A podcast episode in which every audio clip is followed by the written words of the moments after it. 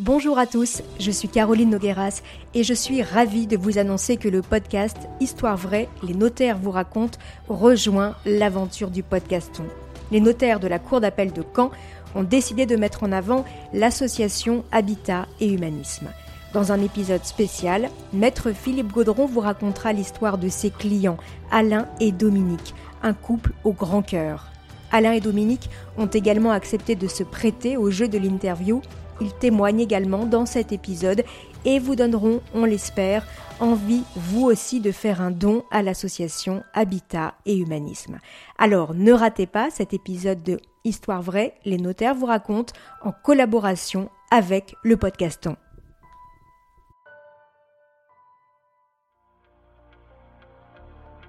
Je fais face à un secret de famille que je vais devoir révéler notre rôle, c'est d'assurer la sécurité juridique, hein, mais c'est vrai que le fait d'être porteur de nouvelles comme ça, c'est difficile. Vous écoutez Histoire vraie, les notaires vous racontent. Je suis Caroline Nogueras. Je m'appelle Amélie Lemal, je suis notaire depuis une dizaine d'années. J'ai exercé dans plusieurs études, toujours dans le Calvados. À l'été 2020, je vais chercher dans la salle d'attente un frère et une sœur. Ils ont euh, la quarantaine tous les deux, ils s'entendent très bien. Ils viennent pour ouvrir la succession de leur papa, décédé quelques jours plus tôt. Je commence comme tout rendez-vous d'ouverture de succession par leur poser des questions qui me permettent d'établir la dévolution de la succession, c'est-à-dire de savoir qui sont les héritiers. Donc je les interroge notamment pour savoir s'ils ont connaissance d'un testament qu'aurait fait leur papa, ils me répondent que non. Et euh, je les interroge également sur la composition de la famille. Donc ils m'expliquent qu'ils sont donc deux enfants. Euh, ils me remettent même le livret de famille de leurs parents sur lequel effectivement ils apparaissent tous les deux et uniquement eux deux. Comme le dossier me semble simple, je leur propose un deuxième rendez-vous quelques semaines plus tard pour signer ce qu'on appelle l'acte de notoriété par lequel on va établir qui sont les héritiers de notre défunt Robert. Donc ce délai entre l'ouverture de la succession et la signature de l'acte de notoriété nous permet à nous notaires d'effectuer des vérifications complémentaires aux informations que vont nous avoir données les héritiers. Je suis très surprise puisque quand je reçois l'acte de naissance de Robert, je m'aperçois qu'il a été marié une première fois tout cela n'a pas du tout été évoqué dans le rendez-vous que j'ai eu avec Stéphane et Céline. Je leur ai demandé si ils étaient au courant ou si c'est simplement quelque chose qu'ils avaient omis de m'indiquer. Et quand je vois leur réaction, alors ils ne verbalisent pas les choses, mais je vois dans l'expression de leur visage qu'ils sont totalement surpris et que c'est quelque chose qu'ils découvrent euh, à l'instant où je leur révèle en fait. Pour que je sois sûre de remettre les fonds à l'intégralité des héritiers, qu'il n'y ait pas de contestation possible pour la suite, je leur explique qu'on va devoir vérifier qu'il n'y a pas d'enfants issus de ce premier mariage en faisant appel à un généalogiste successoral. Damien Gérard, je suis généalogiste successoral au sein du cabinet Coutureric depuis 23 ans. Je suis à mon bureau et là je vois une lettre qui arrive de Courseul c'est Maître Amélie Lemal qui m'adresse une lettre de mission. Elle est chargée du règlement d'une succession d'une personne qui s'est mariée deux fois. Elle connaît les enfants du second mariage, mais n'a aucune certitude sur le fait qu'il n'ait pas eu d'enfants à l'occasion du premier mariage. Il va falloir que je me plonge dans l'existence de cette personne qui est Robert, reconstituer sa vie. Je vais aller chercher s'il a eu des enfants en dehors de ceux qui sont connus. Les recherches sont relativement faciles. C'est une journée de travail en mairie. On sort tous les actes et à chaque fois, on va aller vérifier cette filiation. À la fin de ma journée, j'ai découvert trois autres enfants. Damien Gérard me rappelle pour m'indiquer qu'il a retrouvé trois enfants issus de cette première union. Euh, ma réaction est double. Tout d'abord, je suis très surprise. Et puis, je pense aussi à mes clients à qui je vais devoir annoncer effectivement cette nouvelle. Et ça va être un deuxième choc. Après la révélation d'un premier mariage, ils vont apprendre qu'ils ont aussi des frères et sœurs qu'ils n'ont jamais connus et dont ils ne soupçonnaient même pas l'existence avant de rentrer dans mon bureau la première fois. Donc je leur propose à tous les deux un rendez-vous à l'étude pour leur annoncer le résultat des recherches généalogiques. Je me rends compte en regardant mon tableau que les enfants n'ont pas connu leur papa. L'aîné avait 5 ans quand leur papa est parti. On peut deviner qu'ils ont un souvenir très vague de leur papa. La deuxième chose qui m'interpelle, c'est en regardant attentivement les dates de naissance des enfants. Je me rends compte que Robert a une double vie.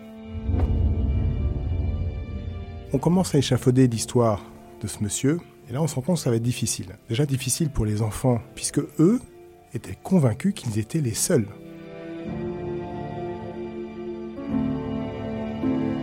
Je fais face à un secret de famille que je vais devoir révéler aux enfants de la deuxième union, donc Stéphane et Céline. Je leur présente le tableau généalogique qui m'a été adressé et on va l'étudier ensemble et on va se rendre compte que le troisième enfant de la première union est né après l'aîné de la deuxième union. Ce qui signifie que leur papa voyait les deux mamans en même temps.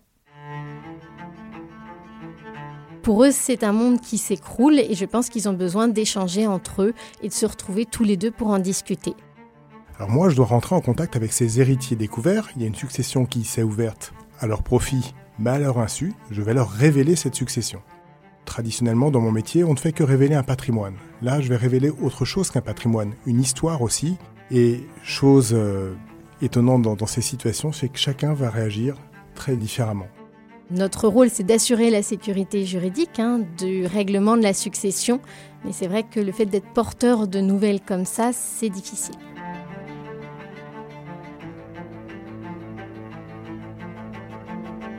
La première chose que les trois enfants nous ont dit, c'est qu'ils ne voulaient pas rentrer en contact avec les enfants du second lit. Leur papa était parti, ils les avait abandonnés, donc ils m'ont demandé de les représenter dans le règlement de la succession et c'est moi qui me suis déplacé chez Maître Le Mal au moment de la signature des actes. J'ai agi au nom et pour leur compte en qualité de mandataire.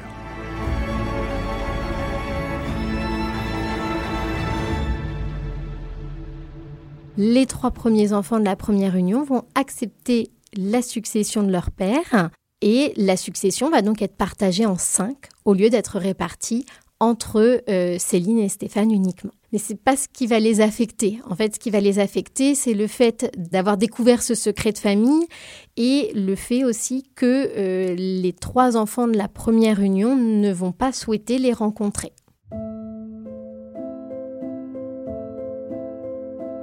Stéphane et Céline, aujourd'hui, ils ne se parlent plus, ils n'ont pas eu la même manière d'appréhender ce secret de famille.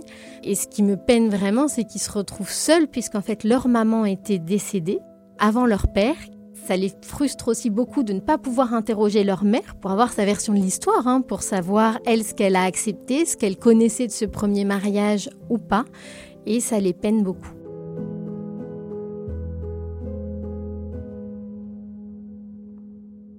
Je crois que Maître Le Mal et moi-même, nous avons été touchés par ce qu'il y avait en commun chez les cinq héritiers, le malheur. Ce sont des histoires tristes et forcément, on ne peut pas arriver dans des histoires comme ça de façon indifférente. On est touché par la réaction des héritiers, on a un rôle, on a une mission, ils s'appuient sur nous. Et le généalogiste que je suis, ça fait partie de mon métier. On va parfois aller détruire des certitudes pour le bien parce qu'on va transmettre un patrimoine, mais aussi on va bouleverser des histoires personnelles qui sont plus difficiles à vivre si on a caché les choses, je pense qu'il faut quand même au moins aller voir un notaire, même si on ne se sent pas prêt à euh, en parler à ses enfants, etc., pour peut-être organiser au moins les choses par le biais d'un testament, pour effectivement, alors pas limiter les conséquences, parce que ce sera un bouleversement énorme, la révélation d'un tel secret de famille, mais au moins peut-être organiser la succession. Merci beaucoup Amélie Lemal. Merci. Merci Damien Gérard. Merci, chers auditeurs, d'avoir écouté cet épisode de Histoire vraie, les notaires vous racontent.